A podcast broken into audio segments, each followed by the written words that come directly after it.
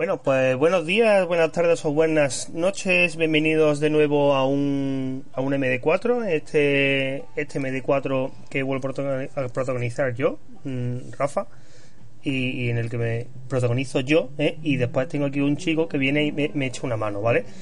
Que se llama Rodrigo García Carmona. Vamos a hablar sobre algo que él domina un poco más que yo, que es el, el rol en el país del clásico sol naciente, o Nippon, o Japón, o, como queráis llamarlo.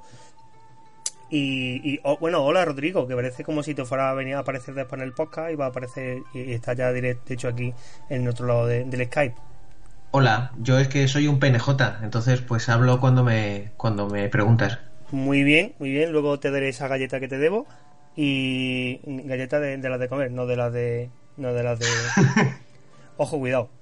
Bueno, pues, pues nada, eh, queremos hacer un, MD4 porque realmente los juegos de rol, mm, yo que soy bastante aficionado a, a, ver anime y a, leer manga, pues mm, me encuentro que cada vez hay más y no hablo ya solo de, Japón, hablo de, lo que vienen a ser los, los, los que son los, los, los cómics y, y otra y otros artículos y otras líneas que, que vienen desarrollándose tanto en Corea con una calidad tremenda como últimamente en China. Y hay muchos relacionados con, con, con temática muy, podríamos decir, muy rolera, ¿de acuerdo? Eh, y, y, y, último, y me llamó la atención, claro, y estuve viendo un artículo que salió hace un tiempo que en el que estuviste también participando, Rodrigo, ¿Sí? sobre el rol y digo, pues mira, podríamos aprovechar que, que te conozco y que por lo menos ha sacado, ha sacado un juego de rol ya de japonés y estás en proceso de, sacar otro en breve, ¿vale? El sí. Tenrabanshu. Y, digo, bueno, pues mira, vamos, voy a coger a Rodrigo, lo, cojo por la oreja en un, en un pequeño momentillo esto que tiene el pobre de, tiempo libre y, le voy a quitar la, poca agenda que tenga que tenga para hoy para, para sus cosas. Y te he raptado para venir. Y quien no conozca a Rodrigo, y quien no conozca todavía a Rodrigo, yo, le digo quién es, quién es, Rodrigo, porque claro, si yo digo el currículum fricay que tiene él, pues queda mejor que que lo diga él, que yo he hecho todas estas cosas, ¿vale? eh, Rodrigo es, aparte de autor de, del, creo que prácticamente el primer crowdfunding que salió de un juego de rol en castellano vía Berkami, ¿vale? Corrígeme si me equivoco, pero La Puerta de Istar creo que fue el primero de todos y con un éxito bastante sonado hubo, creo que hubo una discusión en Twitter sobre si fue el primero o no, no, me queda muy claro. Yo creo que en Berkami sí, desde luego. La discusión en Twitter no, la, no las no las gana nadie. Así que técnicamente, bueno, decimos que sí y oye, quedamos bien. Si no, ya que venga alguien y nos corrija. Y que no, no conformándose con eso, pues aparte de todos los productos que se van saliendo de la, de la línea de la puerta de Istar, que no son, no son para nada pocos, pues tenemos que también estar trabajando para la revista Cobol. Eh, ha estado trabajando, ha desarrollado incluso un, un módulo para. Eh, ¿Es oficial el módulo que tiene aquí para Golden Sky Stories, que es otro, otro juego de rol japonés? Sí, sí, oficialísimo. Te lo puedes comprar incluso. No hace falta porque no voy a comisión, pero, ah, sí, es oficial. Ah, vale, vale, vale. Y después también, pues, vamos, está trabajando para, para Cobol Press mm, a lo largo de, bueno, una buena cantidad de, de, la revista. Ah, y para la Gaikax, que me sorprendió mucho, que en la primera revista Gaikax que me compré apareciera un artículo precisamente, precisamente tuyo. Y también incluso de traductor de juego de rol, porque mira, vamos, vamos a ampliar un poco y aquí hacemos un poco de todo. Y, bueno, entre otras cosas, ha traducido Mosgar, que me he enterado ahora. Y mira que tengo, que tengo el libro, vamos, mira que tengo el libro de hace ya prácticamente desde que salió. Pues bueno, hecha esta breve introducción, ¿quieres apuntar algo más antes de que entremos ya a matar? Mm, no, no, que va, me has vendido muy bien. Te he vendido muy bien, ¿no? ¿Crees que te contratará alguien?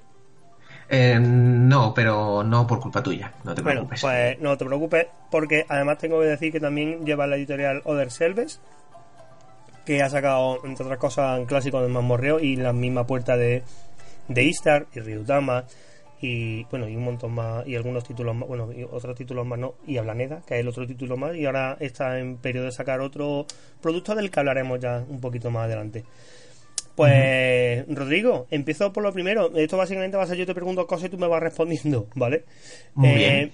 Eh, mm, ¿cómo empezó esto del rol en, en Japón? ¿Sobre qué año? Porque yo he estado viendo, hay un grupo muy, muy chulo de, en Facebook que se ha creado recientemente que es sobre coleccionista de D&D y hay un, señor que tiene de la época la caja roja, que no sé de qué color en realidad en, en Japón. Y, pero, ¿desde qué año y cómo fueron los primeros pasos de los juegos de rol en mesa en, en Japón? Que los de, del videojuego ya no podemos olvidar. Hay una barbaridad impresionante. Pero, básicamente, los de, los de mesa, de toda la vida. Pues, eh, te hablo de, de, memoria, así que si me equivoco en alguna fecha, que no venga ningún historiador a, pegarme, pero fue más o menos como aquí en, es, como aquí en España.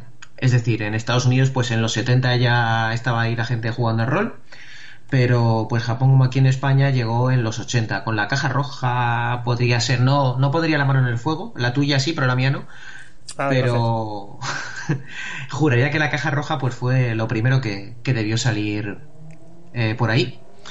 De hecho, ellos, pues, a ver, ya había gente que jugaba en inglés, ¿no? Un poco como, como aquí. Como, pasaba aquí, sí. Uh -huh.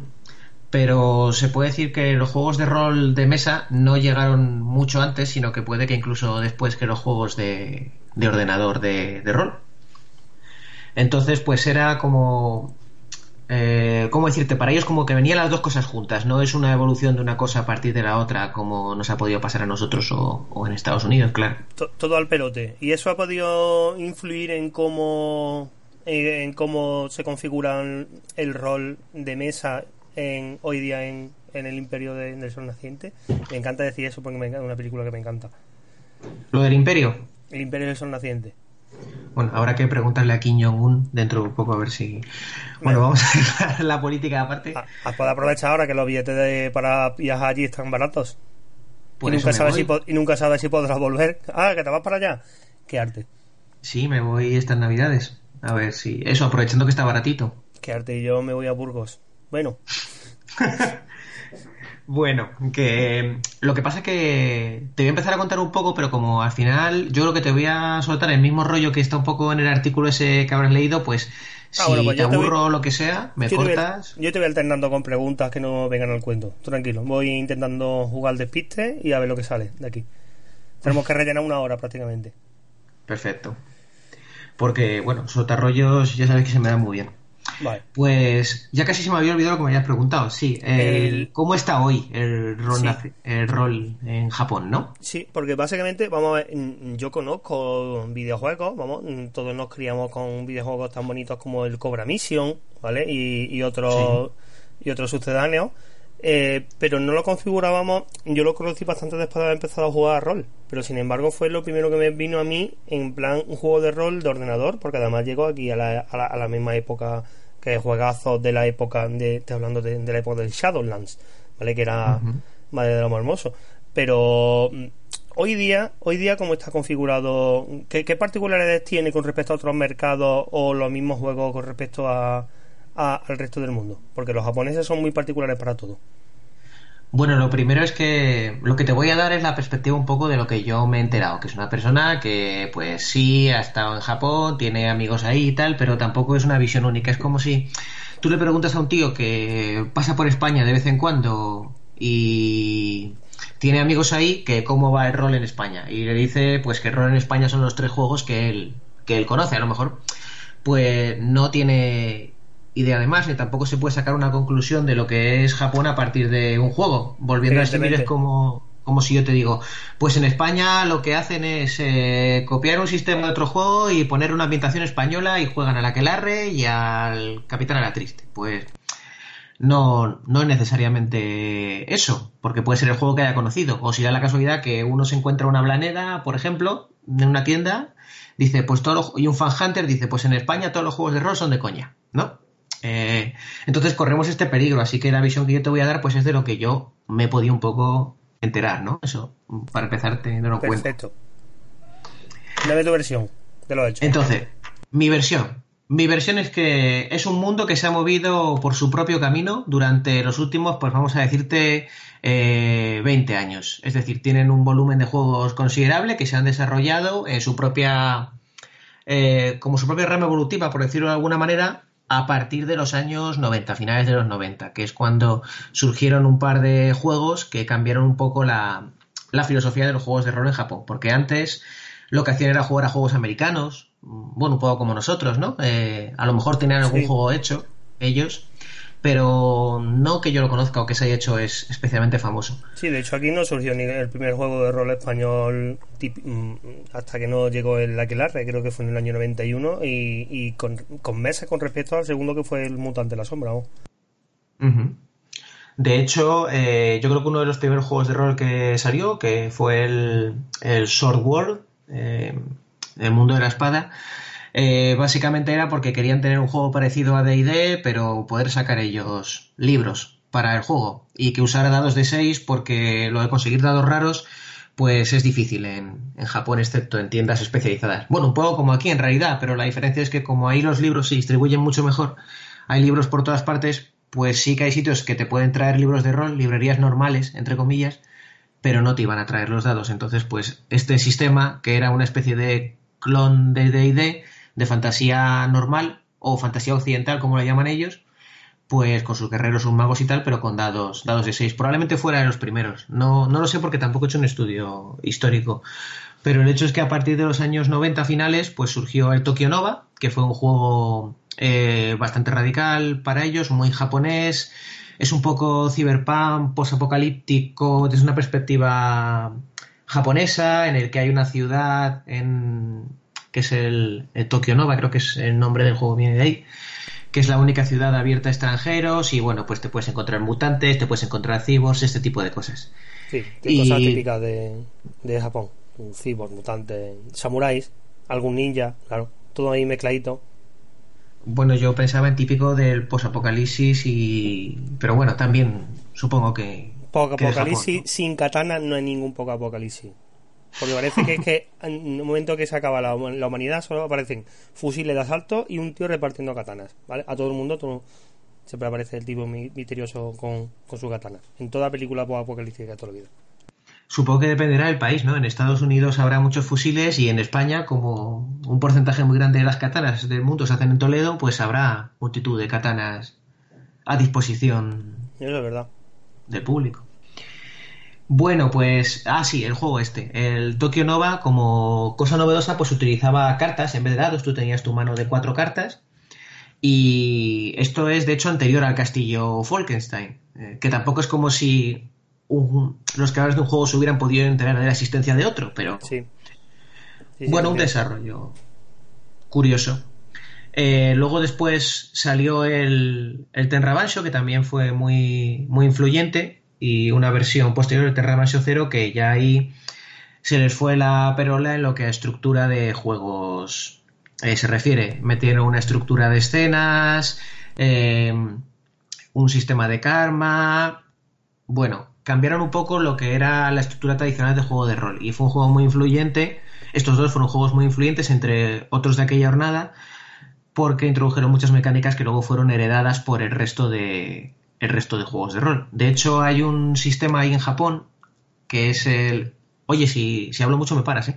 No, no, no, sí, que te, estoy escuchando, te estoy escuchando. Sí, básicamente lo que te iba a decir es que estos dos juegos básicamente abrieron, vamos, y sobre todo la versión del Tenra Banshu 0, que es la que me está diciendo que es más actual, abrieron un poco de, de camino para que el resto, vamos a decir, abrieron camino y el resto le hicieron homenaje para no decir, yo me inventé esto y el resto me hizo copy-paste para desarrollar el propio juego en función de lo que yo ya había desarrollado.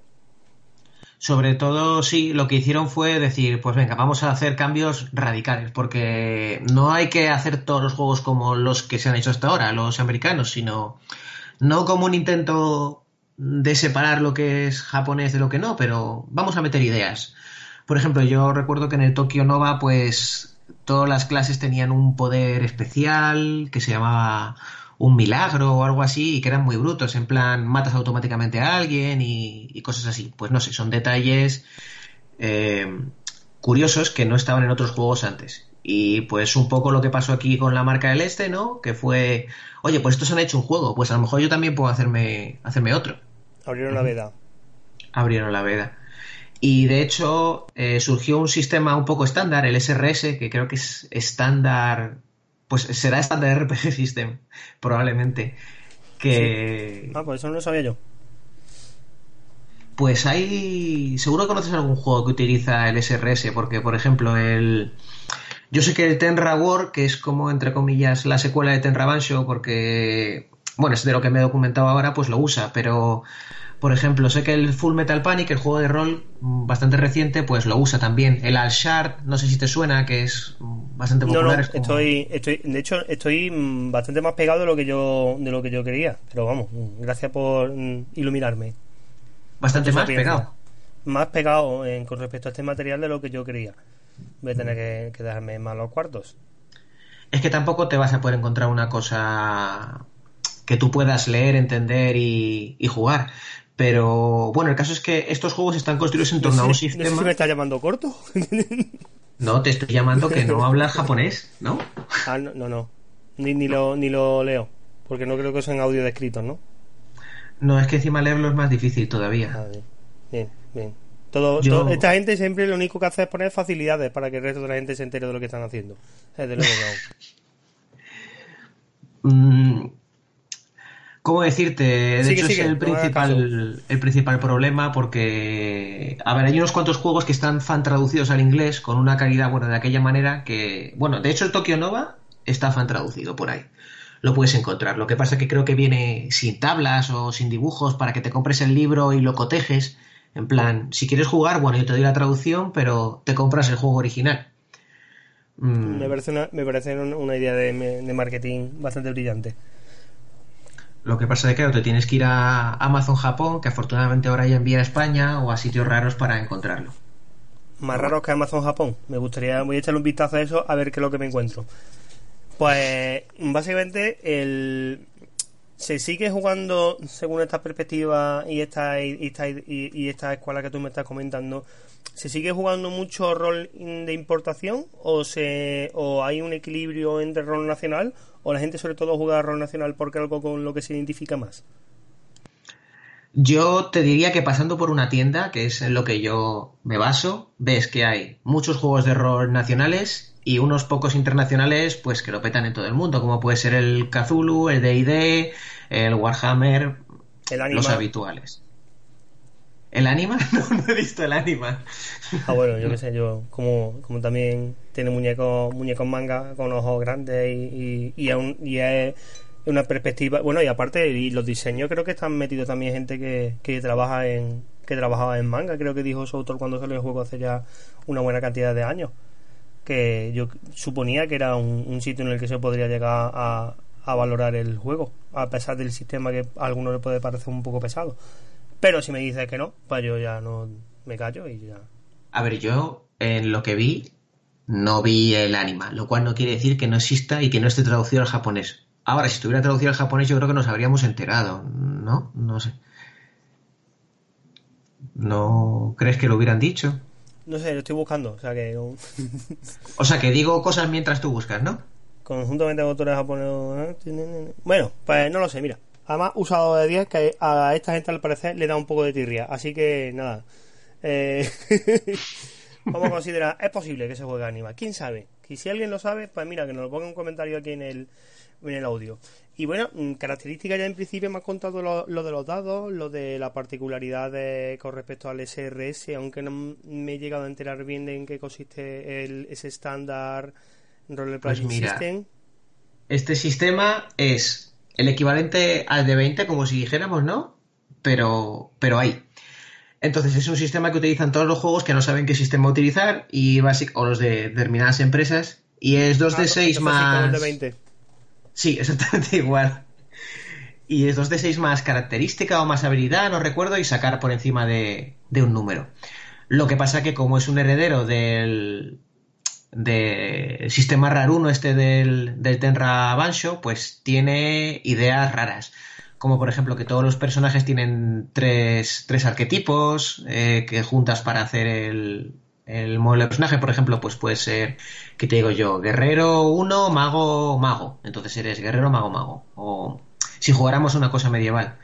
Sistema raro uno. Y, es un juego que, bueno, ya puedo adelantar que, que, bueno, ya lo había anunciado, que, es un juego que quiere sacar y está definiendo el sistema como sistema raruno del juego este que quiero sacar. Este sistema es menos raruno que del juego que queremos sacar. Ah, porque esta es como más estandarizado, pero mantiene la estructura en escenas. Vale, vale, que estás hablando del Tenra Bancho normal y, el que vosotros vais a sacar el Tenra Bancho cero. Sí, me debo explicar como un libro cerrado. Eh, sí, básicamente. No, yo, entiendo como un libro cerrado, no te preocupes, soy yo. no, lo que quiero decir es que tú imagínate que viviéramos en un mundo en el que el sistema, el equivalente al de 20 que usa todo el mundo, en vez de salir de Dungeons and Dragons, surgiera de un juego en el que la partida se divide en actos y escenas, en el que tiras dados de 6, en el que cada juego tiene un mecanismo un poco único que lo hace distinto. Es como si el de 20 hubiera sido indie para, para que nos enteráramos. Muy hermoso. Y de hecho hay, hay unos juegos recientemente, hay, no, no tengo el nombre he cogido, pero hay uno que directamente cogieron a un ilustrador de, de una empresa de las que hacen ahí juegos de rol y le dijeron, mira, para demostrar que cualquiera puede hacerse un juego con este sistema, tú que haces dibujitos muy bien, pero no tienes ni puñetera idea de juegos de rol, te vas a coger el sistema y vas a hacer un juego de lo que te apetezca. Y, ah, lo hizo y lo sacó. No sé cómo de bueno será, pero. Ah, bueno, aquí también se hizo en su momento con Oráculo. Oye, ¿tú sabes algo de juego de rol? Pues mira, la verdad es que no tengo ni idea. Bueno, pues no, obstante vas a hacer uno. Ah, gracias. Voy a hacerlo sobre Grecia mismo, a ver qué sale. Y bueno, ahí, ahí está. que según algunos diarios de, prensa fue el, el, fin del rol en España. Pero bueno, eh, centrémonos en, lo que venimos. En, Quiero decirte que descubrí lo del oráculo escuchando la reseña de Valpurgis. Esto que me cuentas no lo sabía hasta que oí el podcast de Valpurgis vuestro. No me digas que estamos que estamos instruyendo a la gente en algo, pues me está rompiendo completamente la idea que teníamos del podcast, que era, que era trolear a todo el mundo manteniendo nuestra identidad falsa. Pues bueno, pues mira, si si te veo en algún momento, te llevo un ejemplar de oráculo que creo que tengo tres o cuatro por aquí. y ya, y ya lo, lo, disfruta en carne viva.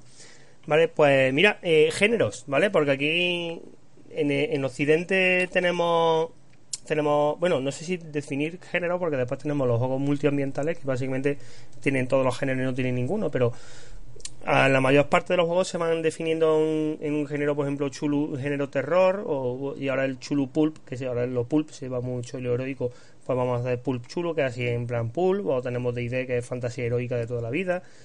Mm, ¿Qué géneros particulares tiene el, los juegos de rol japonés? Yo conozco uno, ¿vale? Que es básicamente el Honobono, y porque lo leí al, y porque lo, lo descubrí al leer en Ryutama en ese momento y, y después lo he visto también en Golden Sky Stories ¿vale? Que también te lo definen como lo mismo, que, viene a ser todo el mundo es, eh, es feliz y, todo es muy simpático y muy positivo, ¿vale? Inundar a la gente de, de arcoiris y unicornios. ¿Hay más géneros aparte de ese dentro del rol nipón?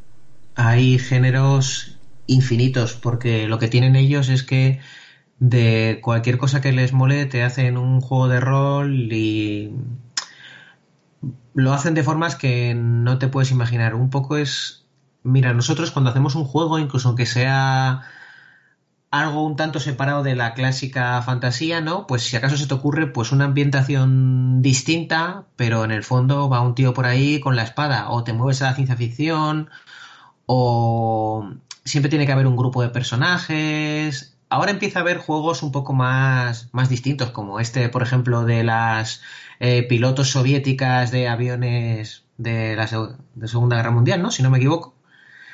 Pero... Eh, no, no lo conozco. No, Strike algo se llama. Ah, bueno... Bueno, es, es, occidental, así que sale fuera de mi influencia. bueno, el caso es que ellos cogen y te hacen un juego de rol de la cosa más rara. Eh, si controlas un poco de, de, videojuegos, pues es como que digo que en Occidente se hacen que si el Skyrim, el Witcher, pero los japoneses lo mismo te sacan el, el persona en el cual eres un grupo de estudiantes de instituto cuyos atributos son lo que estudias, eh, lo simpático que eres y lo que te gusta ayudar a la gente. O... Lo que viene a ser los slice of life en, en género manga, que viene a ser lo de, oye, mira, vamos a hablar de la vida cotidiana de una persona completamente normal en un entorno y lo que te van contando es cómo va pasando su vida, sin realmente que no, no aparezca en ningún momento un dragón en la puerta del instituto, nada, no, simplemente es, oye, mira, vamos a contar la vida de, de, esta gente. Y luego, incluso aunque cojan una premisa pues parte de una premisa que podamos conocer, pues la retuercen y hacen una cosa muy rara. Por ejemplo, tengo aquí, eh, porque digo, a ver qué juego friki le puedo sacar a, este hombre. El, el Maid, ¿lo conoces? Sí, por ejemplo. Lo, conozco, lo conozco y, estuve, estuve echándole un vistazo el, el otro día y, y, uh, cuidadito, ¿eh? Cuidado, que tiene una mecánica interesante, pero, uff, una temática muy, muy japonesa. Es que no. Eso, eso aquí sería un. No se te ocurre intentar sacarlo, ¿vale? Eso, eso aquí sería una, una locura. Yo no me imagino a la gente en la jornada jugando al. Pongo de té. Ay, gracias. Muchas gracias. Más gracias. Agradecido estoy de trabajar en esta casa. Tan Uy, no, no, no. Yo ya 10 minutos después de eso y me tengo que empezar a pinchar insulina o algo. ¿Te puedo contar una anécdota políticamente incorrecta que igual no debería contarse aquí en un podcast? Bueno, en el último podcast mm, eh, alguien se alegró de que se hubiera muerto Terry Pratchett, así que prácticamente me, no creo que haya, no creo que haya algo mucho más incorrecto hoy, políticamente incorrecto, así que suelta. Em, la misma forma en la que ellos hacen juegos de rol de las cosas más peregrinas, pues también, bueno, pero juegos de rol en lo que sea no se cortan en, en meter cosas, especialmente cosas que a nosotros nos pueden escandalizar, habitualmente pues relacionadas con el sexo, que es en lo que somos un poco más mojigatos, ¿no? Entonces, pues negociando los derechos para, para juegos de rol japoneses, pues a veces te encuentras competiciones muy extrañas. Por ejemplo, eh, lo que nos dijo el de Tenrabancho Zero era que si lo publicábamos teníamos que poner todas las ilustraciones que él había puesto y que ni se nos ocurriera quitar ningún desnudo ni ninguna teta, que los occidentales, nos dijo, sois muy de quitarme los dibujos en los que se ven en los que se ven mujeres. Y luego dejáis todos los de la sangre y el gore, pero en cuanto veis una teta la quitáis. Pero eso en Estados Unidos, aquí dejamos todas las tetas, todos los cipotes y, ni siquiera los piselamos. Con eso me está diciendo que es posible que en la portada del Tendraman Show 0 salga algún pene pixelado o, algunos pechotes por ahí. Es que no llego a ver la portada del juego, si te digo verdad. No, porque realmente el juego tampoco es, es erótico ni desde luego pornográfico. Lo que pasa, pues hay algún escotazo, hay, hay, hay, alguna imagen por ahí, de hecho, que hemos subido en el, en el blog en la que se ve un escote enorme, pero ese tipo de cosas son. Lo estoy viendo ahora. La estás viendo, ¿no? La que va a montar encima del monstruo. Ahí estamos. Dejaremos similes aparte.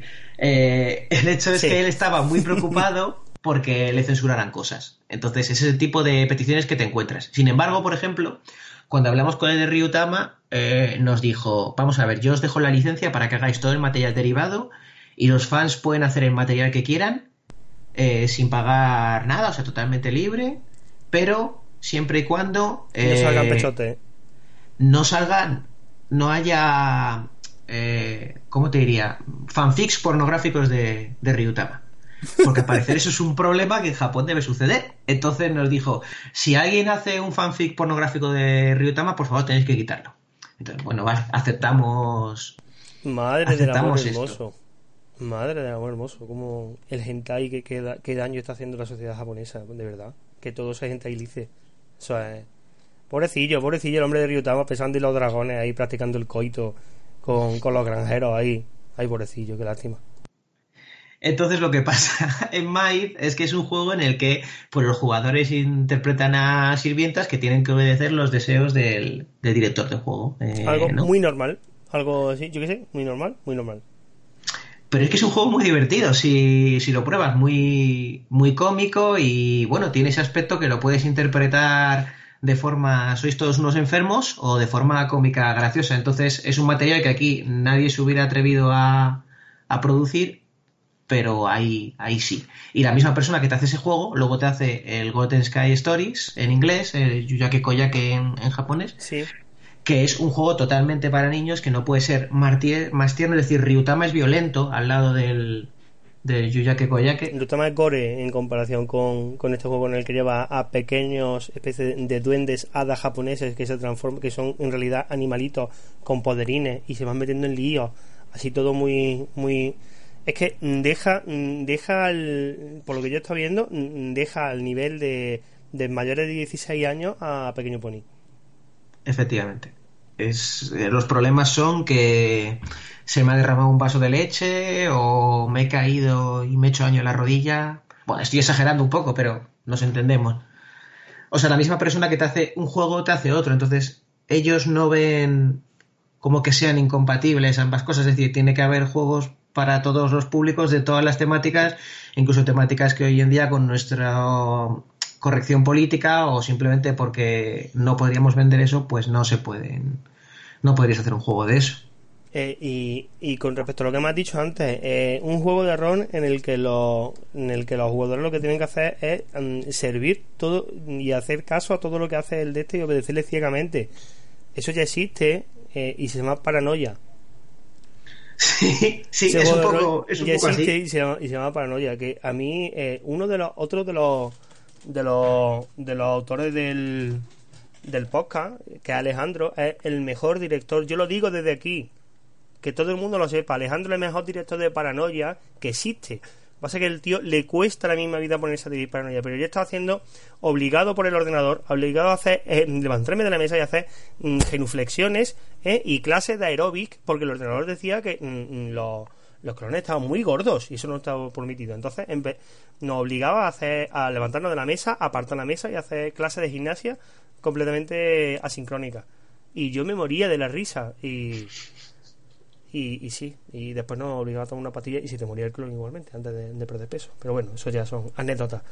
Eh, pero hablando de anécdotas, eh, cuéntanos alguna anécdota que haya mm, o, que, o que tengas pensada, que ya me has contado un par de ellas, pero alguna anécdota que se haya producido con respecto al rol en, en Japón o, algún suceso muy llamativo que, que diera la vuelta al. No estoy hablando que hubiera una especie de niño de la katana o pero algo así que, fuera muy llamativo con respecto al rol o alguna anécdota gorda del rol en, en, Japón, rol en mesa. Pues, ¿Ha habido? La verdad es que no, no caigo. Tampoco es que siga mucho el, mundillo, así que si hay algún flame parecidos a los que hay por aquí en el Google Plus, pues en caso de existir no soy consciente de ello.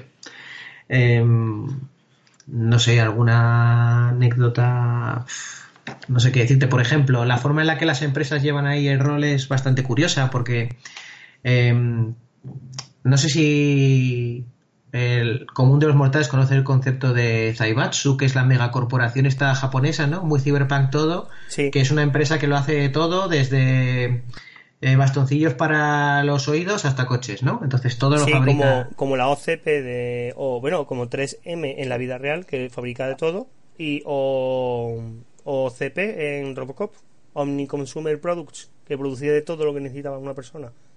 Efectivamente, de ese estilo. Entonces, los juegos de rol eh, los hacen empresitas pequeñas que en realidad no son empresas, sino que son partes de estos megaconglomerados. Entonces, eh, SoftBank, por ejemplo, que es mm, pues la empresa del japonés más rico del mundo ahora mismo, que es una empresa de telecomunicaciones, que, bueno, si la miras un poco verás que hace un montón de cosas que no sabías que, que hacía. Pues tiene una pequeña división que hace juegos de rol. Entonces, pues aunque estas anécdotas que te cuento son un poco relacionadas con el tema de licencias, por eso es eh, lo que yo he vivido, a veces licenciar un juego de rol japonés del que se venden muy poquitas copias es complicado porque realmente tú tienes que hablar con una mega empresa que tiene ese juego de ese juego de rol en su catálogo en una especie de eh, despacho abandonado en el que tienen a la gente que, que hace rol en la mega editorial pero lo siguen manteniendo porque otra cosa que tienen las empresas japonesas es que no tienen la política esta más occidental de que si somos una empresa muy grande y hay una parte de la empresa que hace poco dinero, pues o la vendemos o la quitamos porque no nos compensa ¿no? el administrar una cosa que da tan poco dinero. Porque el caballo grande ande o no ande, ¿no? Que tenga mm. mucho, que tenga, que tenemos que ocuparlo todo. Esto produzca menos o produzca más, esto hay que tener aquí un, nuestro sitio, porque si quitamos el sitio, llega otra empresa de otro lado y nos lo quita y además porque no saben en qué va a degenerar. Por ejemplo, eh, lo de la guerra de, de, lodos es el ejemplo más famoso, pero ha ocurrido eh, más veces. No sé si se llama Night Witches o algo así, pero bueno, ha habido o Night, eh, Night Sorcerers. Bueno, hay juegos de rol japoneses que plantean una ambientación, en plan juego de rol, se inventan ellos y resulta que se hace famosa. Porque, porque gusta lo que sea y empiezan a sacar mangas, series de anime, videojuegos y todo parte a partir del juego de rol. Entonces ellos son muy conscientes del valor que tiene una propiedad intelectual. Entonces ellos dicen, a ver, yo tengo este juego de rol que realmente me está vendiendo, pues no sé, ¿qué podrá vender? Mil copias, dos mil copias, no, no sé cuánto vende un juego de rol en Japón, pero en base a la población podría ser eso. pero ¿quién te dice a mí, a ti, que dentro de seis meses este juego no se hace famoso y de repente lo empezamos a petar vendiendo videojuegos o mangas o hacemos una serie de televisión? Es decir, ellos saben que eso puede pasar y tienen como generadores de propiedad intelectual estas pequeñas empresitas eh, metidas dentro de, la grande. Y si en algún momento pues esa propiedad eh, lo peta, pues ellos la tenían desde el principio y le sacan beneficio. No sé si me he explicado. Qué visión. Joder, qué visión. qué visión tanto la visión empresarial de esta gente como la visión que estoy viendo de la portada del Night Witches, que en realidad viene a ser mm, otro Power by the Apocalypse pero estoy viendo la, la fotografía, los, los, dibujos son una maravilla, aunque no tenga nada que ver con esto, ¿eh? Ese es el de los aviones, ¿no? De la Segunda Guerra sí, el de las Night Witches, sí, las brujas de la noche. Mira, he estado buscando mientras hablaba contigo, soy capaz de llegar a ese nivel de multitarea y el juego que te decía es Night Wizard. Algo así era. Eh, me acordaba, pues Night Wizard. Y si lo buscas, verás que es un juego de rol que, que bueno, pues salieron mangas, salió un anime, drama CDs, eh, novelas, de todo. Vale, tiene su página en la Wikipedia, que es lo que estoy viendo, porque claro, los que abrieron la página la abrieron porque les gustó el anime, me imagino. Y dijeron, anda, si esto sale de un juego de rol, ¿qué es eso de un juego de rol? Pues de ahí salió. Vale, vamos así, tienen de todo, ¿eh? Joder. Después dicen de Star Wars, pero... La gente llega, lo revienta y después ya... Joder. Pues nada, ahora pondremos un enlace también en la descripción del podcast para, para cuando salga esto. Mm, un día de esto. Vale, pues. Pues bueno, ya vamos ya avanzadito, ¿eh? vamos ya. A mí me. no sé si a la gente que esté escuchando esto le, le atraerá la, la idea o si quiera si alguien se molestará en darle al play, pero oye, a mí me está, a mí me está descubriendo un mundo que, que yo quería que conocía medianamente, pero un, mojón para mí como un castillo de grande. Eh, autores editoriales destacadas. Em, cuéntame, cuéntame que por lo menos un par de autores y un par de editoriales, porque yo he llegado a dos autores y una editorial. A ver si eres capaz de que, que, estén destacados con respecto a, aunque ya si me hablas de lo, del, sistema de Zambatsu y, y, tal, es posible que no haya realmente editoriales grandes de, de rol en, en mesa en, en Japón, pero posible que autores sí. Pues mira, el tema es que, por ejemplo, yo te podría decir eh, gente que conozco, como puede ser el autor de, Ryutama, ¿no? Pero realmente el autor de Ryutama no es nada importante allí en, Japón, porque es un juego indie, autopublicado, lo cual ha hecho, pues bueno, que sea fácil negociar derechos con, con, esa persona, ¿no?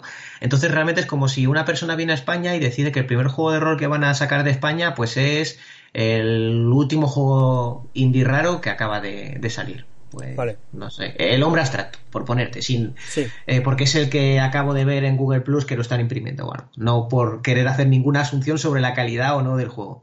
Entonces dice, pues voy a publicar el hombre abstracto, ¿vale? Que es un juego pues qué cagada, minoritario. de encima la gente de HT, qué mala ¿Te estás dando cuenta que estoy ignorando tu comentario, pero sigues diciendo lo de la cagada?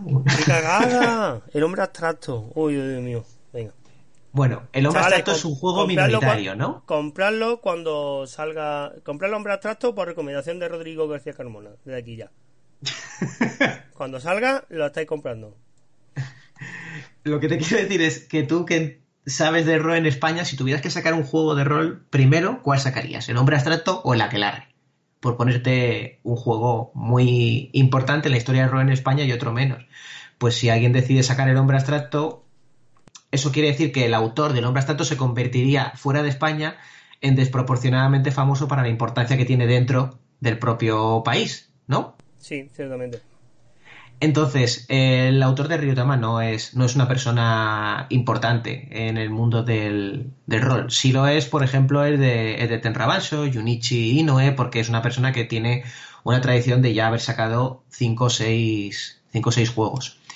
Eh, para mi vergüenza te diré que tampoco conozco muchos, muchos autores famosos porque entre que es muy difícil leer los nombres japoneses, que es de lo más difícil que hay eh, de leer porque se escriben con kanjis, y que tampoco tengo tantos juegos, pues no te sé decir si los dos o tres juegos que a mí me han hecho gracia y que he conocido porque a lo mejor hay una traducción del japonés al inglés son los más famosos o los más importantes. Te podría haber inventado un, dos nombres más y a mí me hubiera convencido porque tampoco es que me vaya a poner a buscarlo en, en la Wikipedia ahora mismo. Como si me dice mm, Masakazu Katsura y digo, pues venga, vamos, me, vale, a mí me vale y yo lanzo yo. ya veo el tipo de mangas que te, que te gustan. bueno, no vamos a entrar ya en... No, vamos a entrar en gustos personales. Mira, otro nombre famoso, Ryo Misuno, que es el que se inventó eh, la ambientación de Lodos, por ejemplo. Ah, pues mira, el Record of Lodos Wars y aquí tuvo bastante repercusión en su época porque, coño, era un, era un pedazo de, de, ambientación para lo que nosotros veíamos en aquel entonces, que lo más parecido que veíamos a algo que tuviera que ver con rol y sangre y víscera y tal era la serie de Dragon y Mazmorra de cuando éramos pequeñicos o la serie de Conan en dibujo animado con el Feni ese horrible y, su voz y su voz estridente. Pero luego pongo también enlace a eso porque le, tenía mucha rabia a esa, a esa serie de la de Conan. Eh, y, editoriales que destaquen al margen de que pertenezcan o pertenezcan a un conglomerado multinacional OCP Omni Consumer Products o o Zambatsu o como quiera llamarlo. Porque yo, he llegado a una, pero... ¿A cuál has llegado, por curiosidad? A la, a FIAR, Far East Amusement Research, que por ejemplo la que ha publicado, lo que publicó en su momento el Made. Sí. Sí, FIAR es bastante importante. Otra también muy importante es Adventure Game Publishing o, algo así. Eh, Bouken es como, como se escribe. Eh, otra es. Eh, Adventure Game Planning es la del Shinobigami, por ejemplo. O sea, si buscas ese juego, te lo digo porque va a tener traducción al inglés, mm, pues lo vas a, lo vas a encontrar. Em, estoy quedando muy mal porque. No, no, no. tengo otra en la punta de la lengua, pero no, consigo acordarme. Y editoriales, editoriales especializadas en traer, al igual que aquí hay editoriales que. Role Roll, Role Roll, perdona que te interrumpa. ¿Perdón? Role and Roll. Role and roll. Vale. Sí, como roll y tirar. Vale, pues ahora después pondremos también el enlace. Todo esto, este va a ser el, el, el MP3, el, el, MD4 con más enlaces de, del mundo de, del hecho de iBox. y, y ya puesto, ¿hay alguna editorial que esté especializada en sacar productos, en traer productos del exterior a, a Japón? ¿De fuera de Japón a Japón? Sí, especializada en importar.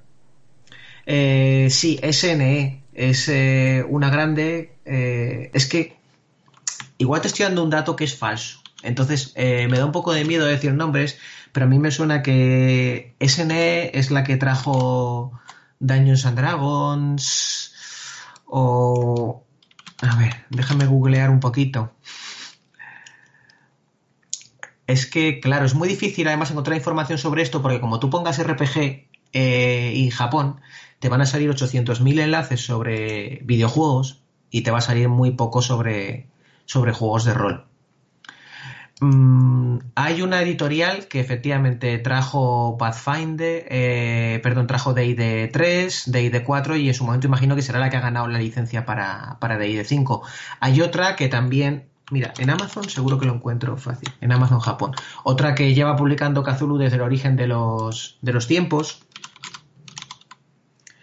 y suelen ser editoriales a lo mejor más grandes, las editoriales de que se pueden juegos de rol. pagar la licencia, sí. Claro, las editoriales de juegos de rol, pues que hacen solo eso, suelen ser de producción propia. Vale.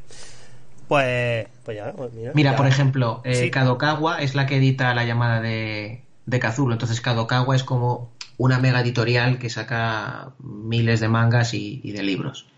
Vale, es un pedazo de empresa. Bueno, y ya como guinda a este enorme pastel de, de, soja, no sé, no, sé de qué coño hacen pastel esta gente, porque cuando acabo... Judías rojas. De judías rojas, mm, casi lo prefiero de soja, ¿vale? Que de, el, Eh, básicamente porque yo normalmente ya mm, acabo de comer en japonés y me voy a la heladería más cercana a tomarme el postre. Entonces nunca sé de qué van los postres de, de, Japón. Eh, yo hago lo mismo. Juego, no, no me gustan nada sus postres. Juegos nipones, es decir, mm, vamos a poner cuatro o cinco juegos que básicamente ya hemos estado hablando de ellos. Ya hemos hablado del Maid, ¿vale? Ryutama también hemos hablado de él, que bueno, hemos hablado de él y, bueno, y si te dejo hablando sí que se nos dan las 5 horas de programa.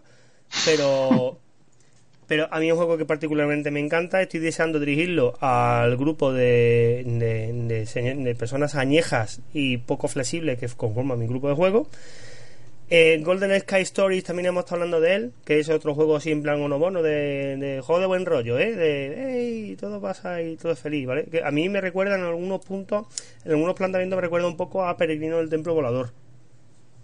Que no sé si mm, lo... Sí, se parece bastante, Que básicamente es gente con poderes que se meten líos, ¿vale? Y después ten Ravancho Zero, que es un juego que además recientemente ha anunciado una editorial española que tiene pensado que tiene pensado sacar. Sí. Em, nosotros no, esa indirecta. Eh, Terra Cero, bueno, empieza a soltar rollo, sí, ¿no? Sí, sí, suelta. Tienes cuatro minutos para contar todo lo que quieras y porque total esto puede que salga dentro de dos semanas o dentro de cinco es posible que lo estés describiendo de cuál juego y ella terminó el Berkami o algo así pues mira Tenra Base Cero es un juego que es muy importante porque es el comienzo, la explosión junto con Tokyo Nova de los sistemas eh, de juegos japoneses en las que ya dicen a la mierda todo, vamos a hacer esto raro como nos da la gana. Y tiene un montón de ideas eh, brutales, como dice eh, gente con la que juega, dice, esto solo se le podía ocurrir a un japonés. Pues, por ejemplo, la matriz de emociones, que tú cuando un personaje se encuentra con otro la primera vez, tu PJ se encuentra con otro PJ o con un PNJ, tú no decides lo que piensas de ese personaje, sino que tiras en una tabla y la tabla te lo dice y te puede poner amor a primera vista, o deseas matarle, o es tu hermano perdido, cosas así. Y eso pues Madre del amor hermoso, qué liazo te hace la partida en el momento. Es un juego además diseñado para gente con muy poco tiempo, mm, que se puede jugar en una única sesión de seis horas, hace el equivalente a una campaña en el que es toda la vida como aventurero del personaje, se hacen elipsis temporales muy fuertes, eh, se simula además mucho lo que pasa en los animes tipo shonen, en el que cuanto más cerca estás de la muerte, mejor lucha el personaje, gana poder sobre poder. Y te eh, vuelves a levantar y cada vez eres más fuerte y, oh, ¿de dónde viene esa emanación de poder que nunca he sentido antes? Ah, sí, sí. Efectivamente, todo eso. Entonces, eh, es un juego que bueno, la razón por la que elegimos traerlo es, es doble. La primera es que, aunque con un diccionario uno se puede un poco defender en, en japonés, em, claro, claro. Yo con un diccionario yo en japonés me defiendo estupendamente a la hora de traducir un libro. O con el Google Translator incluso. Em, uno, uno no puede, una editorial española como somos nosotros, sobre todo siendo pequeña, no puede traer eh, un juego que haya que traducir del, japonés, porque la traducción del japonés al español es mucho más cara que del inglés al español. Em, Lo intuyo. Entonces tenemos que buscar juegos que a ser posible estén disponibles en, en inglés. Eh, también establecer los contactos con las personas de ahí es, es difícil. Entonces, eh, nosotros si hablamos con personas que ya han traducido juegos de rol del japonés al inglés, pues tenemos ese pasito dado que esa persona con la que hablamos, con la que nos pone en contacto esta otra persona, ya dice, eh, bueno, yo ya sé lo que es trabajar con un extranjero, ya han traducido mi juego al inglés, parece que nadie me ha estafado, igual se puede traducir al, al español. Esa es una razón, que es la facilidad. Y la otra es coger juegos que sean representativos de cosas únicas, porque, por ejemplo, podríamos intentar, que no podría ser porque es una licencia muy complicada, pero si trajéramos el Sword World, que es un juego de fantasía, pues la gente diría, ah, pues mira, es como un D&D, pero con dados de 6. ¿Eh? otro retroclon de D&D. otro retroclon. Entonces, para traer un juego que sea algo distinto, algo diferente, ¿no? Que, destaque de, de, alguna manera. Entonces, yo creo que Terra Base Cero tiene eso porque tiene un montón de cosas que van a impactar a gente que no haya tenido contacto con juegos de rol japoneses, aunque luego varias de sus innovaciones se han incorporado a juegos posteriores. Y además eh, te permite hacer un tipo de partida que yo creo que ningún juego occidental ha conseguido, que es la escalada esta exagerada de dramatismo y poderes de los animes y de los mangas shonen. Hay que gritar mucho jugándolo, hay que sentirse muy... ¡Ah! Si lo haces, Sí. si haces eso, te ganas unas fichas que se llaman Aiki, que luego puedes canjear por Kiai, que hace que tu personaje pegue más fuerte. Ay, Así Dios que mío. fliparse. Ay, Dios mío, si mi, y mi grupo de juegos básicamente el, el 90% de las interacciones son gritos los unos a los otros. Esta- no, no habría ficha bastante en el, en el, en el DT para darle. Tanto rato, ¡polla! ¡Mierda! guay", Y, y tú repartiendo fichas y te rompería la muñeca, hombre. Te lo voy a llevar a rolear si, si me aparezco por, finalmente por allí.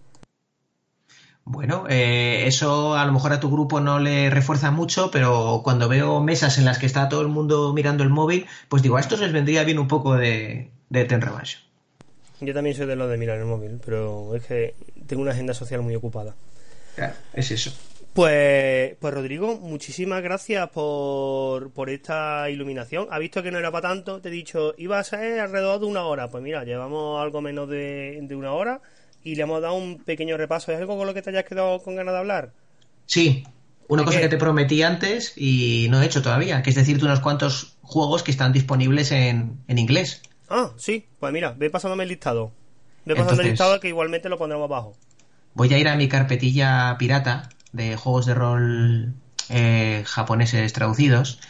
Bueno, pues aparte de los que están disponibles comercialmente, como el Maid, el eh, Golden Sky Stories, el Ryutama, el Tenrabanso, dentro de poco Shinobigami.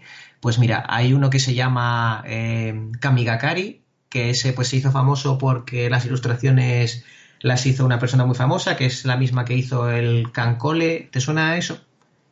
Es un Mm, no.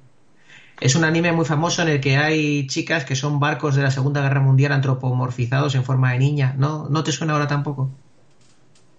Te estoy asustando, ¿verdad? Eh, no, no, es algo muy común. De hecho, no es la primera vez que, que leo una cosa sobre eh, barco antropomorfizado en niñas. Bueno, pues este... Ni mucho menos, ni mucho menos. Ya te dije que te iba a asustar. Eh, ese juego eh, tiene una mecánica de dados, eh, no es de los barcos antropomorfizados, sino este que digo que se llama, voy a deletrearte, bueno, luego lo pones por abajo mejor, Kamigakari es. Y es un juego en el que tú, eh, antes de cada set de escenas, tiras cuatro dados de seis, ¿no? Y te guardas esos dados. Y cada vez que haces una tirada, tú puedes cambiar uno de los dados de la tirada por uno de los dados que tú tienes. Entonces dices, mierda, he sacado un 12, no llego para el 13, que es la dificultad. Pues voy a cambiar este 2 por un 3, por ejemplo. Entonces tú te quedas el 2 y pones un 3, ¿no? Eh, eso además juega porque un montón de habilidades especiales de los personajes de combate pues requiere que tengas a lo mejor en tu reserva de daditos dos 5 o una escalera de dados o Vale. entonces estás constantemente cambiando dados para intentar activar los poderes especiales de tu, de tu personaje. Entonces es una mecánica que cuando la vi dije, "Uf, esto es una, una genialidad, andar jugando con esto. O, o eso me pareció a mí. Eh, otro juego que me encanta es que este lo tengo en japonés incluso, se llama eh, Make You Kingdom o Make Your Kingdom, que la premisa es la siguiente. Tú mañana te despiertas por la mañana y descubres que el mundo entero se ha convertido en una mega mazmorra. O sea, todo tu mundo es un mega dungeon. Vale. Esto en un mundo medieval.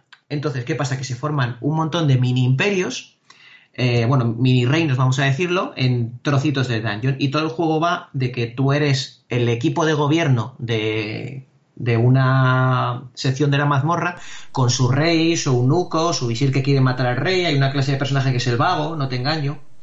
Ay, bonito. y lo que tienes que hacer es conquistar eh, mazmorras vecinas. Y este juego está traducido al, al inglés. Lo puedes encontrar rebuscando por ahí. Joder, lo que, Hay, se de está, lo que hecho- se está perdiendo el mercado español. Hay de hecho una versión moderna en la que el mundo entero se convierte en una mazmorra, pero ya pasan y no es un mundo fantástico, sino es el tuyo en el que vives. De repente mañana te despiertas y todo el universo es una mazmorra. Y ala, a ver qué pasa con, con esto, a ver qué haces a partir de ahora. Ah, como ahora bailo casca. Una cosa así. Cuenta, Eh, el vas. Tokyo Nova está traducido también. Ah. El Tokyo Nova, eh, otro que se llama, a ver, Monotone eh, Museum. Este, espera, que tenía que apuntar, me apunto los resúmenes de, de cada uno. Este es el, ah, sí, el que te no, dije no te vayas a de- perder. es que son nombres muy complicados. Este es el que te dije que le dijeron a alguien, venga, tú que sabes hacer dibujos bonitos, hazte un juego de rol eh, sin tener ni idea de lo que son los juegos de rol. Y ah, el, el oráculo. El oráculo. Existe el oráculo. vale. Y bueno, no te voy a aburrir con muchos más juegos. También te diré un par de juegos que están en japonés y que yo, por ejemplo, querría pillar. Eh, pero bueno, a ver si cuando paso por ahí me hago con, alguno de ellos y luego intentar un poco entenderlo en diagonal. Uno de ellos es el juego de rol de Dark Souls. Eh, imagino que conoces el videojuego. sí, sí, sí. Creo que fue pues la segunda. No me acuerdo. ¿Y te mataron mucho? Pues no me acuerdo, no, no, hace ya un hace ya un, poco de tiempo y yo para los videojuegos que tengo muy poca memoria, lo cual me permite que cinco años después pueda volver a jugar el mismo videojuego y me lo pase teta como la primera vez. Para películas y para libros normalmente sí, pero para videojuegos pues puedo como me enfresco mucho en, en, la gestión de recursos en lugar de seguir la historia, normalmente yo soy de los que hay un tío contándote la historia de lo que está pasando para que tú te enteres de cómo va la campaña y yo soy de los que le va dando al botón al espacio, al escape, para que vaya pasando los diálogos rápidos. Y ya entonces seguir matando y gestionando mis recursos. ¿Eso lo haces cuando juegas al rol de verdad también? Lo de darle a pasar eh, los diálogos. Bueno, dime más juegos. Eh, por ejemplo, un juego de Hatsune Miku. ¿Sabes quién es Hatsune Miku? Eh, no. No, pues es la cantante que no existe, que es un programa que canta, que tiene el pelo azul. Y, hecho, y no solo se conforma con no existir, sino que encima, y, hacer una canción, sino que encima también hace un juego de rol. Ah, es que hay juegos de rol de todo. Hay juegos. En juegos de rol se ha hablado como, como una abuela. Hay juegos de rol de todo. Hay, lo que te puedas imaginar. Eh, eh, eh, yo insisto en que debería ver el potencial del juego de rol de las chicas que son barcos. Yo lo dejo caer, ¿eh? Lo dejo caer que eso aquí, eso aquí, chaval, eso aquí tiene mercado. Eso tiene mercado. Porque somos un país muy marítimo, ¿eh? Entonces, ¿Y si te digo que ese juego está traducido? Te podrías pelear con las chicas, con la, con las chicas de marroquíes de, frente para los bancos de pesca. Te puedes enfrentar por el fletan con, con las chicas canadienses y todo, todo muy, muy sex con leotardos blancos. Ay, Dios mío, me estoy volviendo enfermo y solo llevo 45 minutos hablando de manga. Bueno. Pues ese juego está traducido y te diré una cosa más. Tiene versión para jugar en solitario, que también está traducida. Vale, pero prefiero no saber mm, cómo se juega en solitario un juego sobre chicas, ¿vale? Mm, eso ya cada uno que lo, se lo guarde para su propio cuarto de baño. En, pues, Me he pasado. ¿no? ¿no? no, no, no, te has pasado. De hecho, pásame el enlace para verlo, ¿vale? no, me refería de la hora. Ah, no, no, no, no. Bueno, básicamente porque es que queremos que, normalmente queremos que esto dure más de una, aproximadamente una horita, aunque hay veces que los programas suelen durar un, un poquito más. Pero, mm, si, si, ¿hay más juegos todavía? Cuenta. No, no, lo vamos a dejar aquí. Luego te pasaré una lista de enlaces, si quieres. Ah, lo que te iba a eh, decir, digo, si quieres me puedes pasar una lista de enlaces y eso sí que lo, lo ponemos abajo en el, en el iBox o lo ponemos en la misma página web que la gente vaya, vaya mirándolo ahí, se vaya bajando lo que quiera. Vale, lo que pasa es que son enlaces a Mediafire, ya sabes cómo va esto. Pero eh, espero que no haya problema. Bueno, yo, yo lo que me refería es que me pasen los enlaces para que el gente se los pueda comprar en inglés. Oh, cuidado. Mm, yo a, Mediafire en principio no. ¿Tú me no, no, hablo de los juegos que solo están en japonés y que un friki ha traducido y lo ha subido a la ah. traducción. Vale. Bueno, O sea, todos estos pues juegos que te estoy diciendo no tienen salida oficial sino que se han juntado un grupo de frikis y lo han traducido ellos. Bueno, mira, hacemos una cosa, nosotros ahora ponemos los nombres y ellos ya que se, si el que se le descarga el de Mediafire, que ya se busque la bichuela por su cuenta. Vale. Que... Que nombre, que no era, que no era por ¿Te has sentido cortado? no, no, no, en absoluto. ¿Es muy cortante? No. Lo que pasa es que me he empezado a sentir que estaba hablando demasiado y digo, uy, Llevamos más de una hora aquí. No, que va. De hecho, de hecho eh, que, quiero adelantar que, que, Rodrigo y yo vamos a protagonizar ya esta vez en plan dúo, dúo cómico, tragicómico. Eh, otro MD4 en, dentro de un tiempo porque otra cosa que no había contado en el, en el currículum fricae de, de Rodrigo es que ha traducido o ha sido uno de los coordinadores de traducción de los manuales de Dungeon Dragon quinta edición que publicará en, esperamos, breve, eh, Edge Entertainment, un grupo Asmode o mm, como sea ahora, porque es que ya me pierdo, ya me pierdo. Y, bueno, y quería que habláramos, que me contara cómo ha sido tu experiencia maravillosa de, traducción para Wizard of the Coast, que seguro que ha sido algo refrescante y gratificante. Pero no quiero entrar en detalles. Eh, entonces, en, dentro de un par de MD4, pues volveremos otra vez a, daros, a daros por, por, saco y contaros alguna. y que Rodrigo nos ilustre otra vez sobre, sobre maravillas de, del mundo del rol. ¿eh? Pues para enlazar un poco, te diré que justo acabo de mirar en Amazon Japón que a ellos el DD5 les sale un mes después que a nosotros, ah. en noviembre. Pringao, por escribir con letras raras, payaso. Bueno, claro, es que traducía al japonés es difícil hasta para los que que, muchas gracias de nuevo por tu tiempo, que sé que está de tiempo como de cortijo y ya está. No sé si, si terminaremos pasándonos algunos miembros del equipo de, del podcast a, a, verte en, Rolea, que creo que vas, ¿no? La próxima jornada Rolea. Pues intentaremos pasarnos a saludarte e invitarte a un, a un cacaolat, porque me han dicho que allí no se puede consumir alcohol, ¿vale? pues Rodrigo, muchas gracias. ¿Te queda despedir tú de la gente? de los 10, 20, 100 personas, no sé cuántos van a escuchar este podcast. Despídete. Bueno, pues ha sido un placer estar aquí. Quiero despedirme de mi madre, de mi mujer, de mis amigos. ¿Está todo el mundo allí escuchándote mientras hablas? No, pero les haré que se bajen el podcast. ay, eso me gusta, eso son visitas. Que ya de paso se pasen por la web y y le pinchan a los banners, que a ellos no les supone nada y a nosotros no tampoco. Pero Mm, el, webmaster insiste en que eso no generará dinero, cágate lorito. Que, pues muchas gracias de nuevo, Rodrigo, y, bueno, a vosotros. Mm, familia. Ya habéis escuchado lo de los banners, que es que si no David me, me da me da con un látigo de zurri mierda en, la espalda, si, si no comento lo de lo de los anuncios. Y que nos podéis encontrar, que espero que os haya gustado mm, este AMD4 un poquito especial. Eh, y tanto si os gusta como si no, pues cuando nos apetezca hacer otro parecido, pues lo volvemos a hacer y ya está. Mm, recordad que nos podéis encontrar en Facebook, en iBox, en, en, iBox, claro, porque es un podcast. Y no, no ¿dónde ya no vais a encontrar si no? Eh, nos podéis encontrar en Facebook, en Google Plus, en Twitter y en nuestro canal de Telegram. Tenemos un canal de Telegram en que la gente, pues de vez en cuando habla de algo del podcast, pero normalmente nos ponemos a decir fricada mm, todo el día. Bueno, tampoco todo el día, de vez en cuando. Y, ya está, que espero veros en el próximo AMD 20, que es algo especial.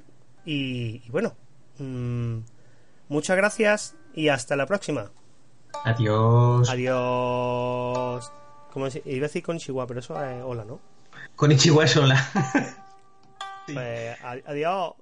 Mátale, mátale. Mátale, mátale.